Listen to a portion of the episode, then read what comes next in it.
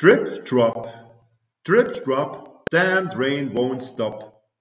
Dropping on my window pane, it is driving me insane.